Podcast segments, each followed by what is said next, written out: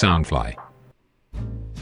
Hello，大家好，欢迎大家又回到来南洋奇闻了，我是你们的扎古叔叔。南洋奇闻是由 Soundfly 声音新翅膀监制，全球发行。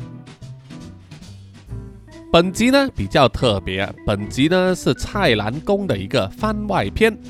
啊之前蔡澜宫系列的故事呢，一共有四集，包括两集的蔡澜宫降临，以及两集的蔡澜宫二零。啊，很多听众听了之后都意犹未尽啊，都在猜想着啊，以及敲完着男主角安东呢会不会有啊未来发展的可能？他会不会加入这个南洋兄弟会啊？或者是和其他故事人物有这个交接呢？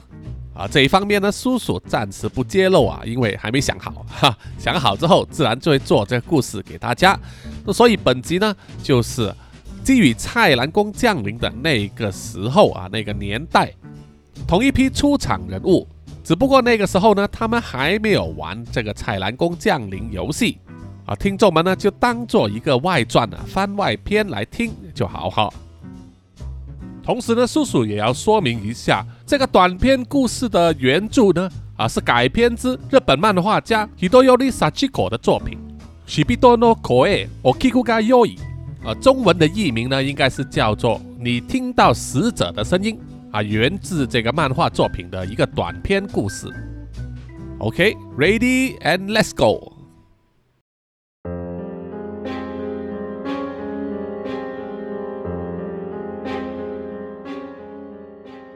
这一天早上，天气晴朗，空气凉爽，原本应该是美好的一天。不过现在在这一片草地上啊，却是愁云惨雾，因为这里正在举行着葬礼。死者是学校里非常有资历的女老师 Rosma，她也是安东、阿尤、哈托和卡玛拉等同学的啊连续三年的级任老师。啊 Rosma 老师和学校里面的同学呢，关系很好，很和睦，非常有人气。即使到了退休的年纪，但是依然继续奉献给这个教育，在学校服务了超过三十年，教出了不少英才。可是这几年呢，却因为患上了癌症的关系，突然发作，就这样子走了。所以这一天在举行葬礼的时候，出席者除了 Rosma 老师的家属之外，还有来自学校的代表啊，就是教务主任，以及班上的所有同学都一并出席，来送这位伟大的老师呢最后一程。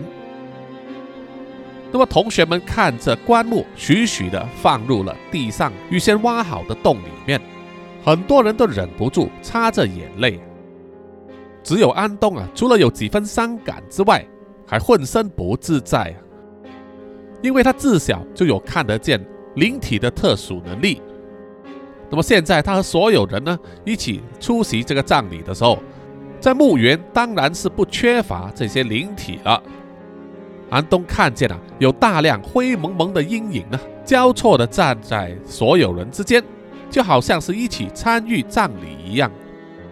安东只能尽量的让脸色表现自然，装作什么都看不见了。心中只是想啊，葬礼尽快结束，然后让他可以回去学校。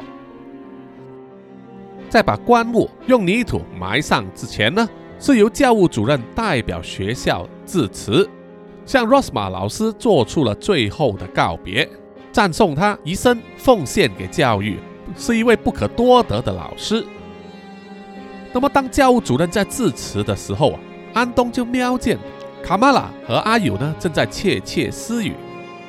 那么安东呢，一直以来都是暗恋着他的副班长阿友，所以眼神都会很自然的啊，常常望过去他那边。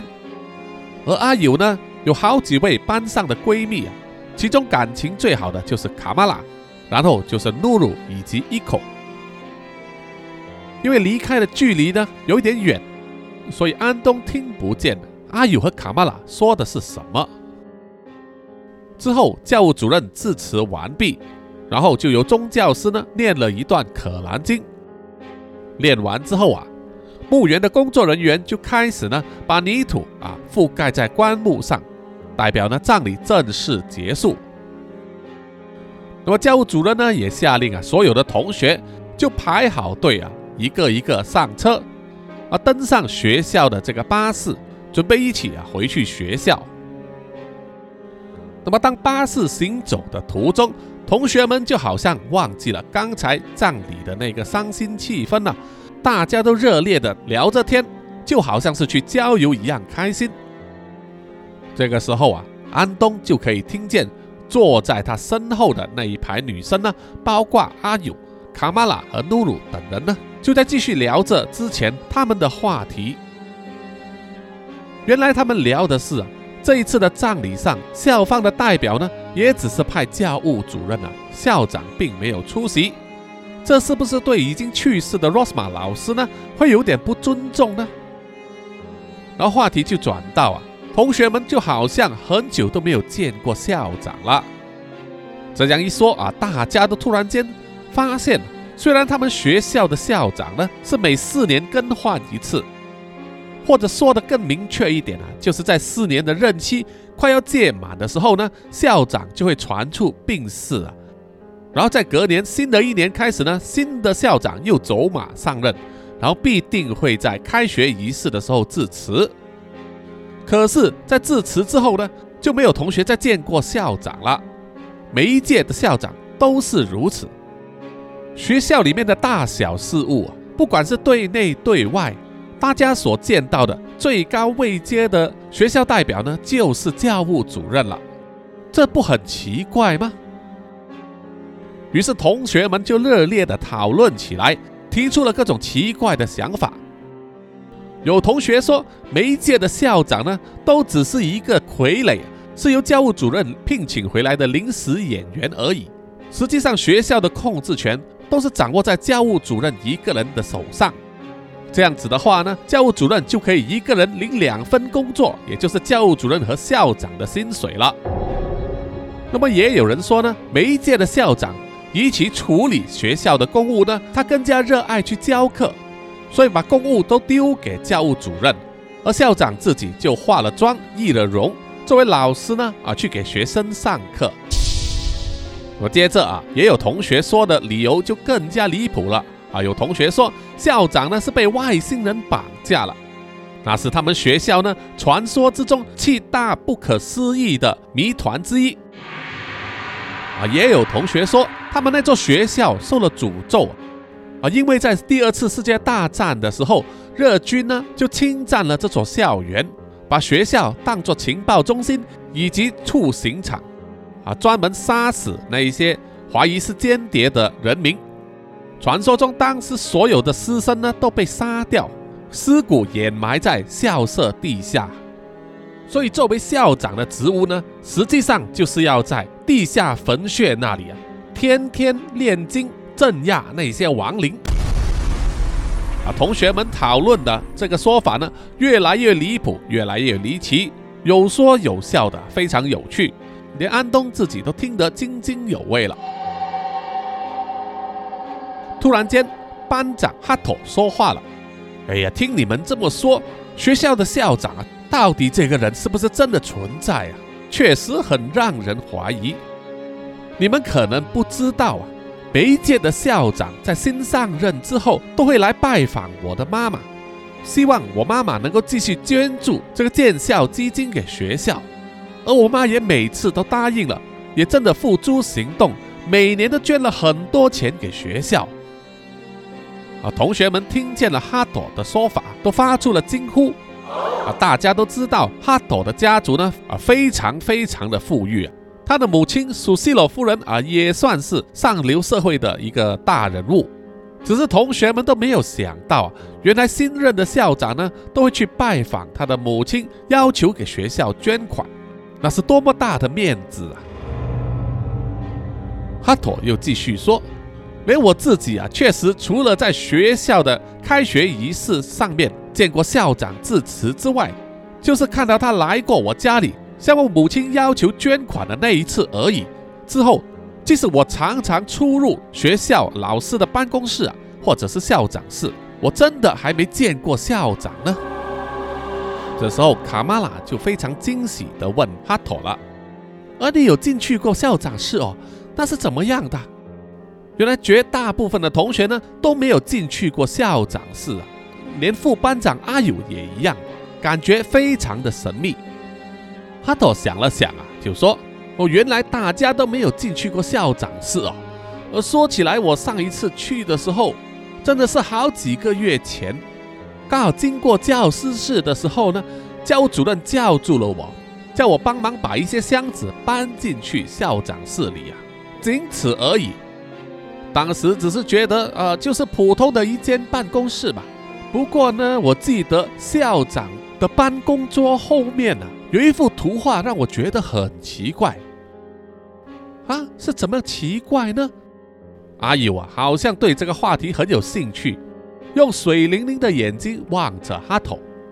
哈头抓抓头说：“呃，我也不大记得了，只是当时感觉上那张图呢，像是一幅咒语。”啊，同学们听见“咒语”这个之后啊，发出了惊呼，好像感觉很有趣啊。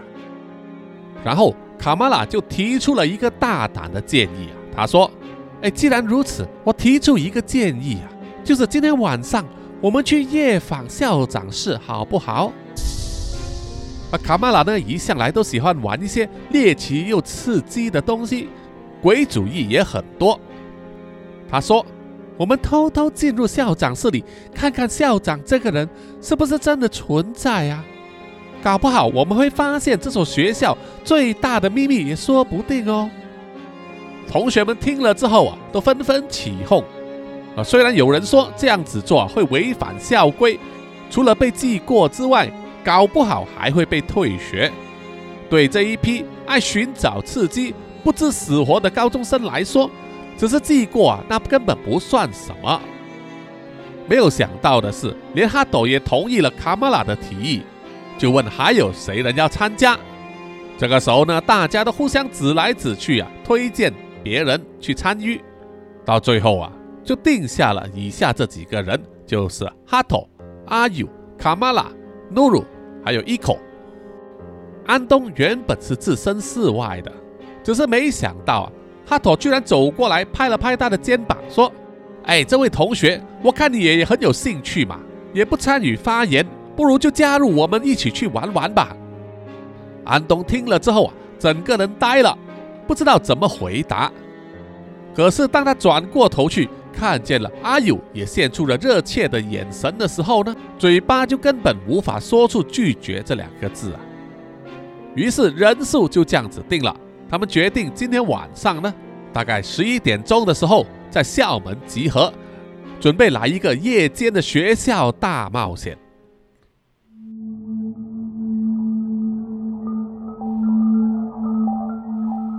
到了晚上十一点，集结在校门口，准备进行这场大冒险的是哈托、卡马拉、阿尤、努鲁以及安东。一口说因为拉肚子而缺席，事实上是不是真的拉肚子啊？还有待考证哈，说不定他是临阵退缩了。而其他女生呢，都是冲着哈托而来的。准备行动之前，哈托问了大家有没有带手电筒啊？结果女生们都摇摇头，她们都完全没有想过这个问题，所以有带手电筒的就只有哈朵和安东。哈朵有点抱怨啊，女生们怎么都少根筋呢？不过既然来都来了啊，也不能想那么多，他也不想改变计划，于是就叫所有人呢跟在他的身后，爬过了墙壁，进入了校园里面。他们的校舍本来就相当残旧。到了夜晚时分，学校的周围并没有点亮什么电灯，所以感觉格外的阴森。加上晚上啊，吹着阵阵凉风，还有周围的树上和草丛里发出的昆虫和鸟类的叫声，更容易让人心生恐怖。女生们都紧紧地跟在哈托的身后，而安东就在队伍的尾端负责殿后啊。事实上，他也不敢周围乱望。因为他感觉到学校周围都鬼影重重，虽然离开他们有一段距离，不过安东都感觉到啊，那些鬼影呢都在注视着他们的一举一动啊，甚至在呢喃着说着一些只有灵体之间才能懂的话。他们一伙人就鬼鬼祟祟的走进了老师们的办公大楼，走上了二楼，来到教师室。突然间，哈朵压低了嗓子，对其他人说：“嘘，不要作声，把手电筒关掉，有保安在巡逻啊。”阿友转身向身后的安东传达了这个信息，安东马上照办了。几个人就挤在一个墙壁的角落，一动也不敢动。只有哈托小心翼翼地伸出头往外看，观察着不远的保安人员在巡逻的时候向周围照射的手电筒光。只要他们不动声色，就不会惊动保安人员。只要过一会之后，保安人员就会走去别处巡逻了吧？果然，他们静心地等待了大概是五分钟之后，保安人员就离开了。于是他们继续走。穿过了教师室，还有教务主任室，最后就是校长室了。而是在走廊的最后一间房间。哈朵伸手去转了转校长室的门把，发现他的门是上锁的。哎呀，不出我所料，他的房门果然是上锁的。哈朵说。于是卡玛拉就问：“那么我们怎么办？这样子就回去，不是一无所获吗？”没想到哈托却露出了微笑啊，从他的口袋里面掏出了一支像是瑞士万用刀的工具。不用担心，我有这个东西啊。哈托把手上的工具啊扭动了一下，分开成了两只像是幼小的铁枝，其中一只前端有一点弯曲。阿友就问：“那是什么东西呀？”卡玛拉一看就明白了，他就说：“哎，那是开锁的工具啊。”呵！我真没想到哈托居然有这种东西。有钱人就是不一样啊！哈朵笑着说：“哎呀，其实你们并不知道，我妈把我管得很严呐，实在是烦死了。稍微犯一点小过错，就要把我软禁在房间。这个工具啊，是我花钱托人找给我，然后再教我怎么样使用的。”其他人听了之后都不断点头啊，说。哦，真的是人不可貌相啊！当哈朵在努力开锁的时候啊，站在队伍最尾端的安东呢，突然感到一股寒风在身边吹过，让他忍不住打了一个颤抖。安东很自然地转头望去后方，发现了一个灰蒙蒙的影子就站在他的身后，让他全身一震。安东望向了站在他身前的同学，他们都在催促着哈朵要快一点开锁，而哈朵就一直叫他们不要那么吵，让他专心一点。很明显的，他的同学们呢，没有一个人可以感觉到安东身后的那个灰蒙蒙的影子。于是安东呢，选择不要去看他，就只是紧紧地握着手上的手电筒，装作看不见了。接着，他身后那个灰蒙蒙的影子呢，慢慢的移动，移动到了安东的面前，也就是阿友的身边。这样子就让安东大为紧张了，因为他很自然的害怕那个灰蒙蒙的影子会对阿友做出什么不利的动作，这就让他露馅了啊！就是说，让那个灰蒙蒙的影子呢，已经可以知道安东是看得见他的。果然，那个灰蒙蒙的影子呢，站在阿友身边，望了望他们几个人，然后飘到了哈托的身边，看了看他正在开锁，然后又再飘到了安东的面前。他灰蒙蒙的影子外形渐渐有了一点改变，虽然看不见他的脸孔，可是安东大概可以从他的外形、发型以及身高估计得出来，这个灰蒙蒙的影子呢。就是他们刚刚去世的班主任 Rosma 老师，这让他大为吃惊，瞪大了眼睛看着他。而他眼前这一位 Rosma 老师的灵魂呢，像是不会说话，只是用手呢做了一些动作，好像是在问你们这帮家伙这么晚来这里干什么。安东不敢用说话的方式来回答，很自然的就想要用手势。可是他又不懂手语，而且又很难解释清楚，所以他的手呢是在半空之中动了几下啊，就停了下来。然后安东就做了一个无可奈何的表情。接着啊，咔嚓一声，门锁打开了。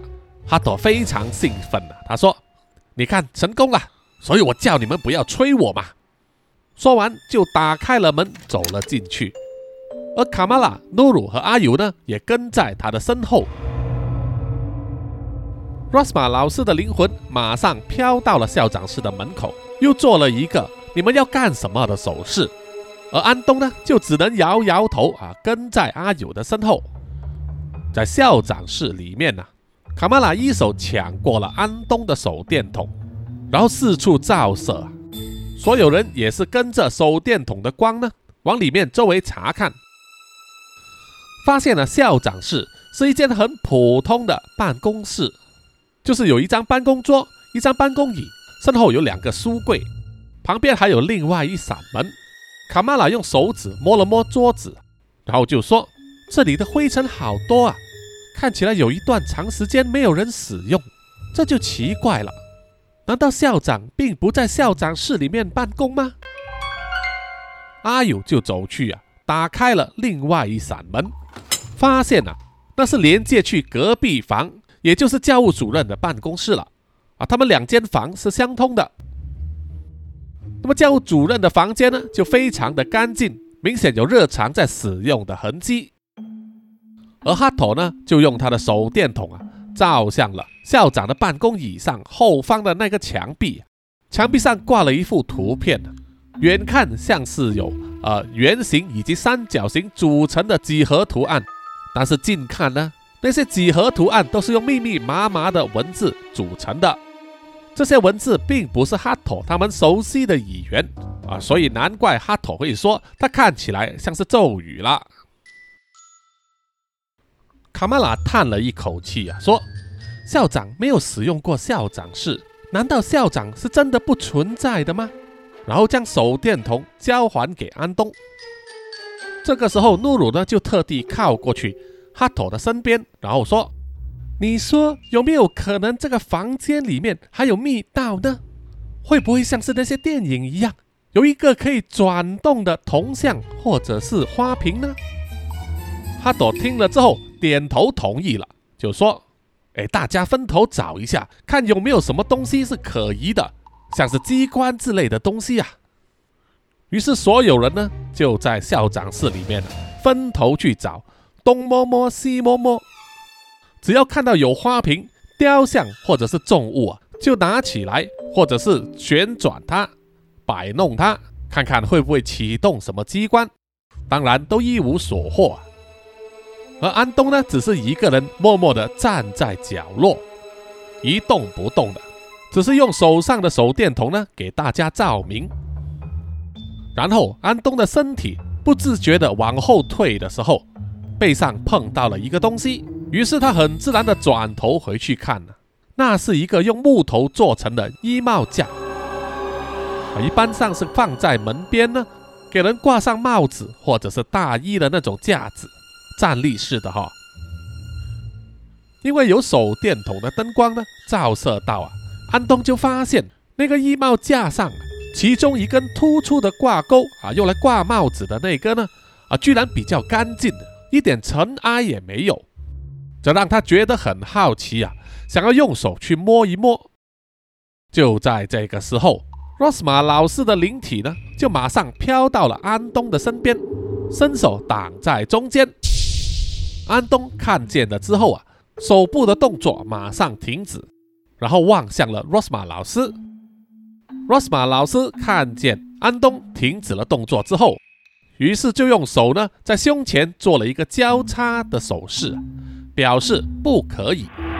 安东见状啊，于是就用最小的声音问老师：“你的意思是这个东西碰不得吗？”然后他就看见。罗斯玛老师的头部呢？啊，正在点头。于是安东呢就点点头，小声的回答说：“好的，老师，我了解了。”可是没想到啊，卡玛拉却大声的说：“安东，你发现了什么吗？”于是所有人都望向了安东，这可吓了安东一跳啊！他的动作僵硬，一时之间不知道该怎么反应。这时候哈斗也走了上来，然后看见了那一根衣帽架，然后就说了：“哎，你们看这一根挂钩呢，居然一点尘埃都没有，这表示啊，它常常有人碰过。”努鲁马上就点头说：“哦，对呀，对呀，你说会不会这就是一个机关呢？”卡玛拉也点头附和，而就只有阿友呢默不作声，可是他的眼神呢也是表示同意的。哈托就说：“很简单，试一试就知道了。”于是啊，他就伸手过去，快速的拉了那一根挂钩，没想到啊，这么一拉就发出了咔嗒的一声。同一时间，地板上也传来了一些声音，于是所有人都循着声音的来源望过去啊，这是校长室中间的一块地毯下方，大家马上明白了是怎么回事啊，于是卡玛拉和露露呢就快步上前，把地毯翻起来，就揭露了在地毯下方有一块一米见方的平板，平板上还有一个手把。所有人看见之后啊，都不约而同的说了一声：“原来真的有暗门啊！”于是哈朵就走上前去啊，拉住了手把，把面板揭开，而下方呢是一条往下走的楼梯。因为下面呢一片黑暗，于是哈朵就拿着他的手电筒呢，一马当先往下走去。阿友忍不住啊，说了一声：“要小心点啊！”然后就马上涨红了脸。哈朵则是笑着回答了一声：“啊，放心，放心。”然后就径自往里面走去了。露露也迫不及待地跟在哈朵身后。这时卡玛拉就对安东说：“哎，你有手电筒啊，你就走在我们前面带路吧。”然后推了推安东，安东就只好呢跟着卡玛拉的指示走下楼梯，而阿友和卡玛拉也跟在他的身后了。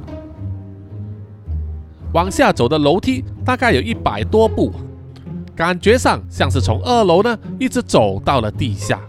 阶梯的尽头是一条长长的隧道，只看见前方有几盏稀落的红灯。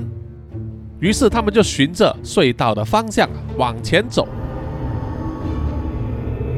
走了大概有一公里之远了。后段的隧道啊比较宽阔，然后就是一扇铁门。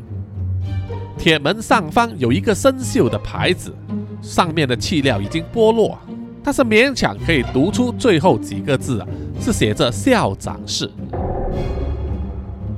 所有人都站在那里啊，看着那个牌子，心里应该都是在想：原来真正的校长室在这里。接着，他们是不是应该要打开门呢？没想到这一次啊，哈托并没有主动开门。而是往回啊，问其他人说：“你们确定真的要走进去看一看吗？”呃，我不是害怕，我只是感觉有点怪怪的。露露就抓着哈头的衣袖啊，装成很害怕的样子，像是迫不及待要躲进哈头的怀中。阿友看了之后啊，忍不住露出了难过的表情，而卡玛拉就用很生气的眼神盯着露露，而露露只是回敬给他一个鬼脸。然后说：“那叫安东去开嘛。”所有人都望向了安东，而安东只是呆呆地站在那里，像是木头一样一动也不动。他心中想着：这一次为什么 Rosma 老师没有来阻止他呢？卡玛拉也附和了这个提议啊，就对安东说：“对，你是男生，就由你来开吧。”接着哈托也对安东说。啊，对呀，兄弟，这次就由你来开吧。然后抓着安东的肩膀，一下子就把他拉到了铁门的前面。安东转头望向了左右，他知道所有人呢都以一种非常热切的眼光望着他。他知道自己啊是躲不掉的，一定得开这扇门了。虽然手有一点颤抖啊，但是他还是伸出去握住了门把，然后尝试以最小的力气啊。慢慢的去转动那个门把，结果没想到，咔嚓一声，门居然可以打开啊，并没有上锁。门打开之后，里面是一间灯光昏黄的房间。他们一班学生陆陆续续的走进去房间之后，发现那间房间呢和他们的教室差不多大，不过里面充满了一种霉味。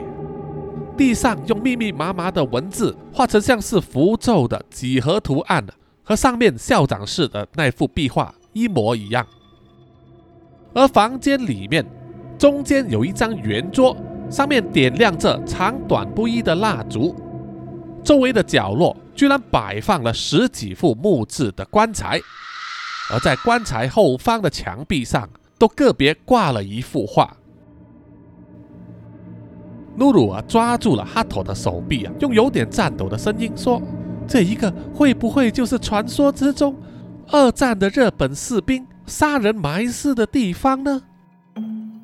哈斗啊，举起了手电筒，照向了墙壁上的照片，看了好几张之后啊，就回答说：“不，这些都不是日军的士兵，这些棺材都是属于历任的校长的。”卡玛拉、阿友听了之后啊，都发出了惊呼。安东也把手电筒照向了墙壁上的人像啊，每一个照片上的人物都是西装笔挺，从最古旧的黑白照到比较新的还有彩色的照片。而在照片的下方印着一行文字啊，这是照片上人的名字，还有字前写明是校长以及旧字的年份。为什么所有的校长，如果真的是死了，为什么不入土为安，而是和棺材一起藏在这个地下室里呢？他们几个人都想不出一个道理来啊，只是感觉到非常非常的诡异。就在这个时候，一只手呢突然从黑暗之中伸出来，搭在阿友的肩膀上，吓得他大叫一声，然后躲到了安东的身后。而其他人也被阿友的叫声呢吓得像是跳了起来一样，三魂不见了七魄。这时，房间里面响起了一把浑厚的声音：“你们几个在这里干什么呀？”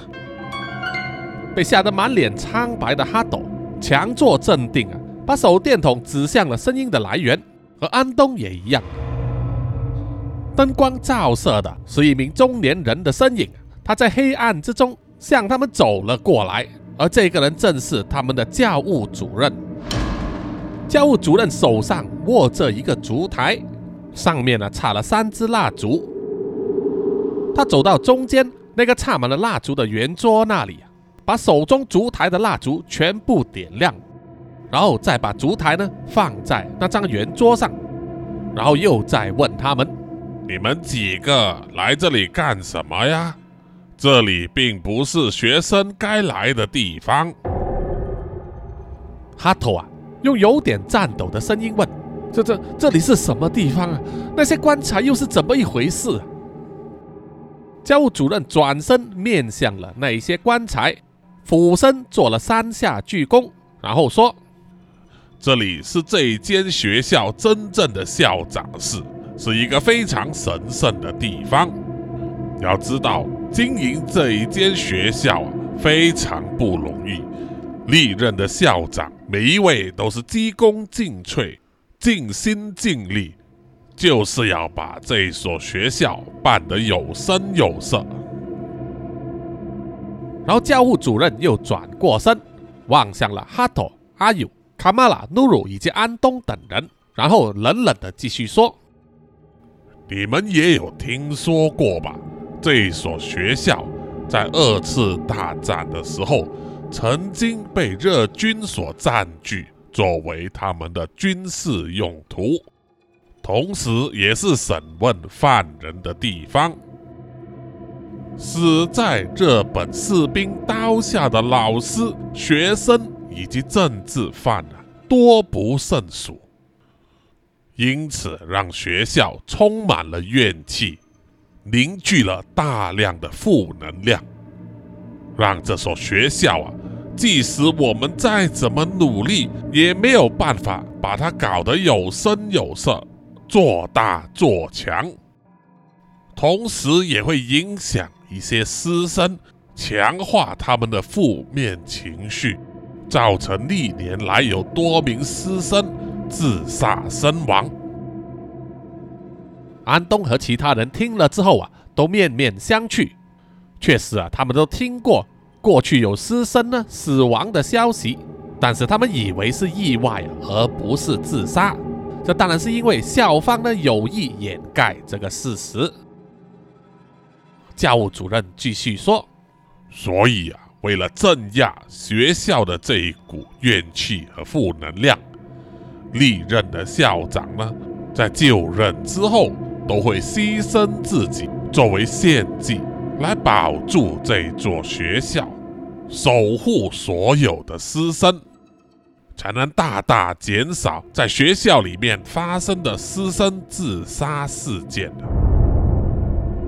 哈朵听了之后啊，浑身打了个冷战，忍不住说：“这这不是开玩笑吧？教务主任，你说的都是真的吗？”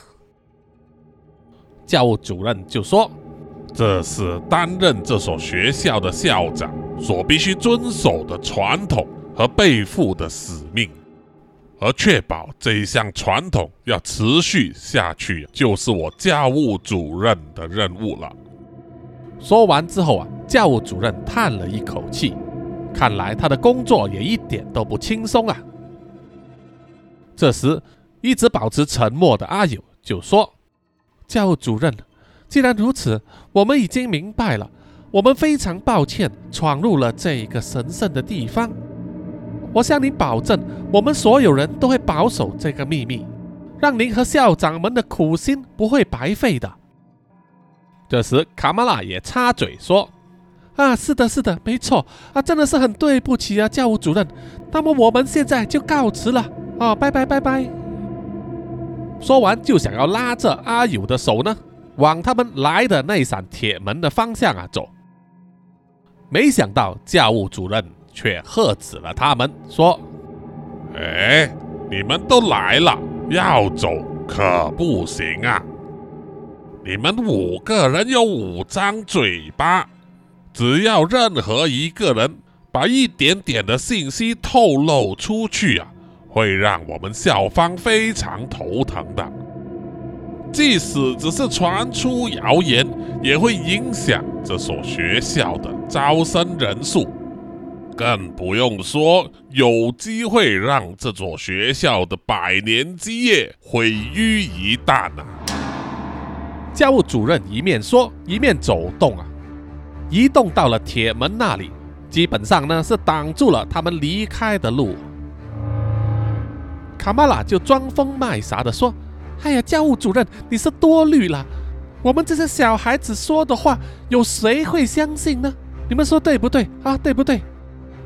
阿友也附和说：“哎呦，是啊，是啊，我们是很会保守秘密的。”教务主任听了之后啊，依然摇摇头，然后就对他们说：“你们不用再说了，总之你们必须帮校长这个忙，就是啊，死在这里，作为守护灵呢，守护这座学校和所有的师生。”说完之后。教务主任的眼神杀气腾腾，看来他是认真的。吓得哈朵、阿友、卡马拉、努鲁和安东呢，全部都挤在一起，全身发抖。这时哈朵就冲口而出的说：“你、你、你、你想怎么样？就凭你一个人吧？我们这里可是有五个人呐！要打架的话，我们不一定会输的。”说完，哈朵就摆出了某种中国拳法的姿势。这时，卡玛拉也拍了拍安东的肩膀，向他打了个眼色。于是，安东也有样学样啊，摆出了某种中国功夫的起手式。他们这样子做，就是志在吓唬教务主任啊，希望他不要对他们动手。不过，教务主任啊，可是胸有成竹，他嘴角一扬，笑着说：“哦，这就不劳你们担心了，因为要动手的并不是我。”而是校长们呐！话音未落，房间里面所有的棺材呢，开始发出咯楞咯楞的响声。然后啊，棺材的盖子呢，开始自行移动起来。然后一具又一具皮肤焦黑、枯瘦的校长干尸呢，从棺材里面爬了起来。吓得哈托和安东等人呢面无血色，惊声尖叫！十几具校长的干尸就把他们给包围了，根本无路可逃。校长的干尸们虽然行动缓慢，但是一步一步的向着他们靠近。他们的嘴巴之中一口洁白的牙齿呢，和他们焦黑的皮肤形成强烈的对比，仿佛就是在告诉学生们：我们就是要用这张嘴巴呢来把你们撕碎啊！女生们呢，全部都躲在哈托和安东的身后，而哈托虽然害怕，但是他也不会轻易的放弃反抗。他用力挥动手上握着的手电筒。敲打在离他最靠近的那具校长干尸的头上，啪的一声呢，整个干尸的头部转了三百六十度的一个圈，虽然歪头歪脑的，但是依然可以行动。哈托的那一点攻击啊，对他们来说根本一点效用也没有。教务主任啊，笑着说：“哈哈哈哈哈哈，历代校长们呐。”请你们惩罚这一些要破坏学校传统的学生吧。在所有校长干尸的包围之下呢，哈朵、阿友、卡马拉、努鲁和安东已经退无可退啊！他们的生命将在接下来的三十秒之内宣布结束。卡马拉哭丧着脸啊，不断的嚷嚷着说：“呃，我不要死啊！你们想想办法。”阿友和诺鲁也是哭着说：“对呀，我们还那么年轻，我们不想死啊！”安东眼看这种局势，除了自己之外，连他暗恋的阿友也肯定难逃一劫。难道他们今天晚上真的要死在这一间密室里吗？就在这一个时候罗斯玛老师的灵体穿过了历代校长的干尸身体，来到了安东的身边。安东已经顾不得那么多了，口中直接说：“啊啊啊，罗斯玛老师，请你保佑我们呐！真的一点办法也没有吗？”这时，安东就看见了 Rosma 老师举起了他的右手，用手掌做了一个手势。安东看了看之后啊，忍不住就问：“啊，这是什么意思？是 OK 吗？”？”Rosma 老师摇了摇头，然后又再重复了那个手势一次。像是指一个圆形的东西，安东又说：“是指石头吗？还是说是指呃硬币？呃，你指的是钱吗？”这时候啊，，Rosma 老师居然点了点头，而安东刚才所说的话被哈朵听见了，他转头问安东说：“哎呀，老兄，你刚才在说些什么啊？说什么钱呐？”安东说。啊，呃，我的意思是说，这个问题可以用钱来解决。哈朵听了之后啊，突然间灵光一闪，马上了解了安东所说的意思，于是啊，就挺身而出，站在所有人的面前呐，然后大声的对着校长们的干尸说：“各位校长们，请你们听我说一句话，我是苏西罗家族三代单传的儿子啊，也是唯一的继承人，难道你们都忘了？”我的家族捐过多少钱给你们学校吗？哈朵这一句话非常有魄力，所有校长们的干尸呢，居然停下了脚步，一动不动的，让安东、阿友、卡马拉和努鲁等人呢看见了，都不得不啧啧称奇。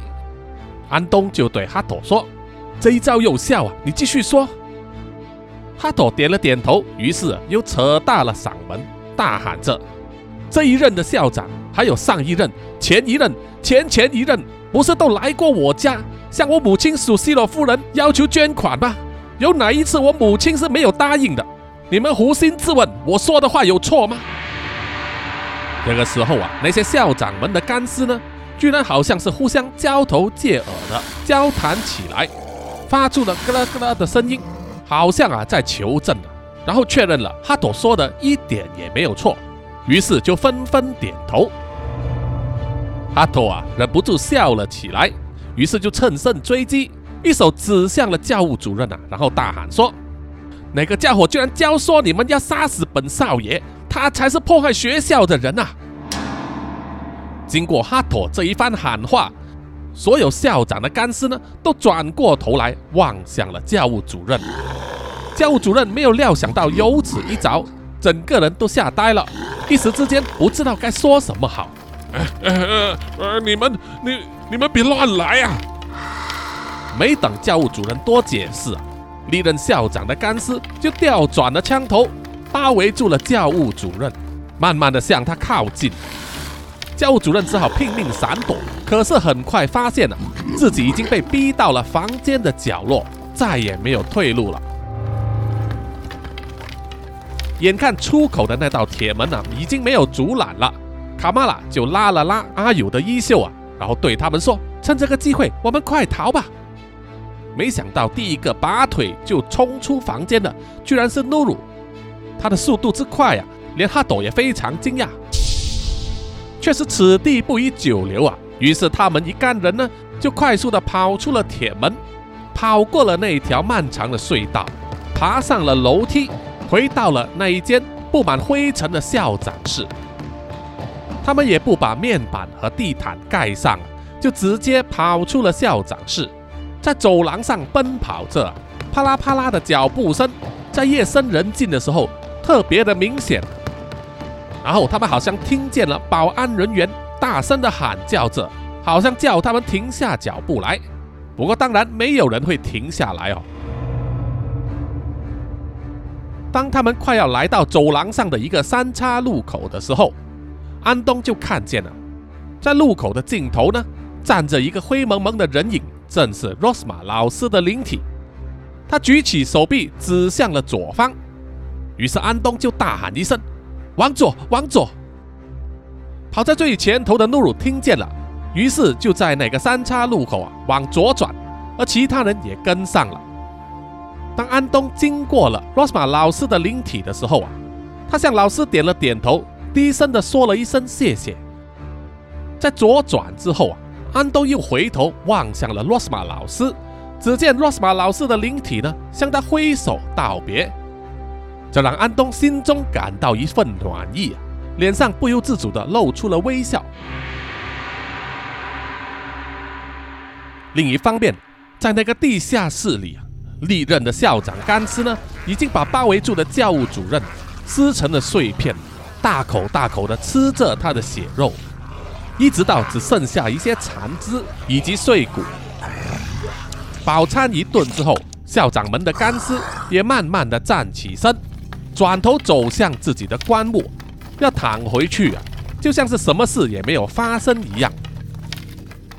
不过，其中一具校长的干尸呢，在走回去棺木的途中，身体碰到了房间中间点满蜡烛的矮桌，那些蜡烛油洒到了他干涩的衣物上，再加上烛火一点就燃烧起来，而那具干尸呢，就好像完全没有感觉一样。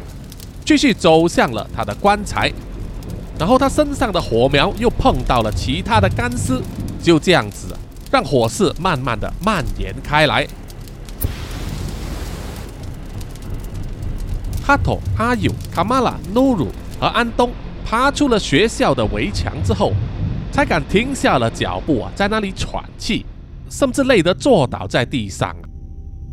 刚才发生在他们面前的事啊。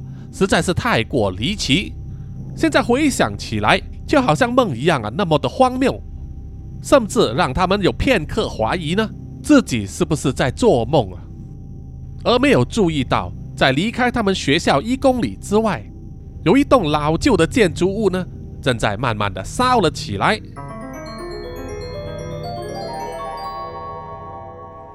好的，本集的南洋奇闻故事啊啊，这个蔡澜宫的番外篇呢啊就此结束了。谢谢各位听众的收听，请大家呢继续点击关注以及追踪南洋奇闻的 IG、Facebook、YouTube、Apple Podcast、Mixer Box，还有 Poco FM。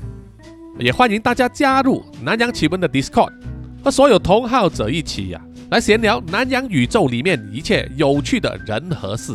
好，谢谢大家。最后呢，请让叔叔啊读出所有支持和赞助南洋奇闻的听众们的名单。首先就是南洋探险家 Jimmy Chin，还有陈忠杰。接着是南洋侦查员二四公园、图子 Ralph 布、一直该、真爱笑、三十三、Sandy Lee、Kinas、洪志伟、蔡小桦、朱小妮、李承德、苏国豪、洪新志、杨杰宇以及林家达。接着是南洋信徒林奕晨、吴大佩、徐威善、李秉哲以及苏玉豪。谢谢谢谢大家。那么我们下一集再见哈，拜拜。